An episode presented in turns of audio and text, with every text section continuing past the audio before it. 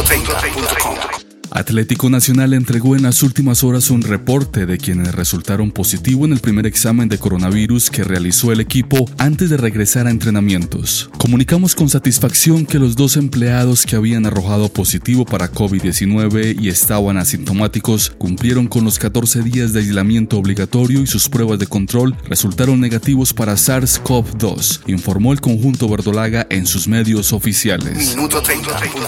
La institución había mantenido en reserva observa los nombres de los contagiados, aunque en declaraciones a medios el jugador Andrés Andrade reveló sin querer que se trataba de dos compañeros. De hecho, uno de ellos reconoció en las últimas horas a través de sus redes sociales que era uno de los contagiados. Se trata de Gustavo Torres, quien decidió contar que había cumplido estrictamente el periodo de aislamiento y que los resultados de la segunda prueba resultaron negativos. El nombre del segundo jugador se mantiene por lo pronto en reserva.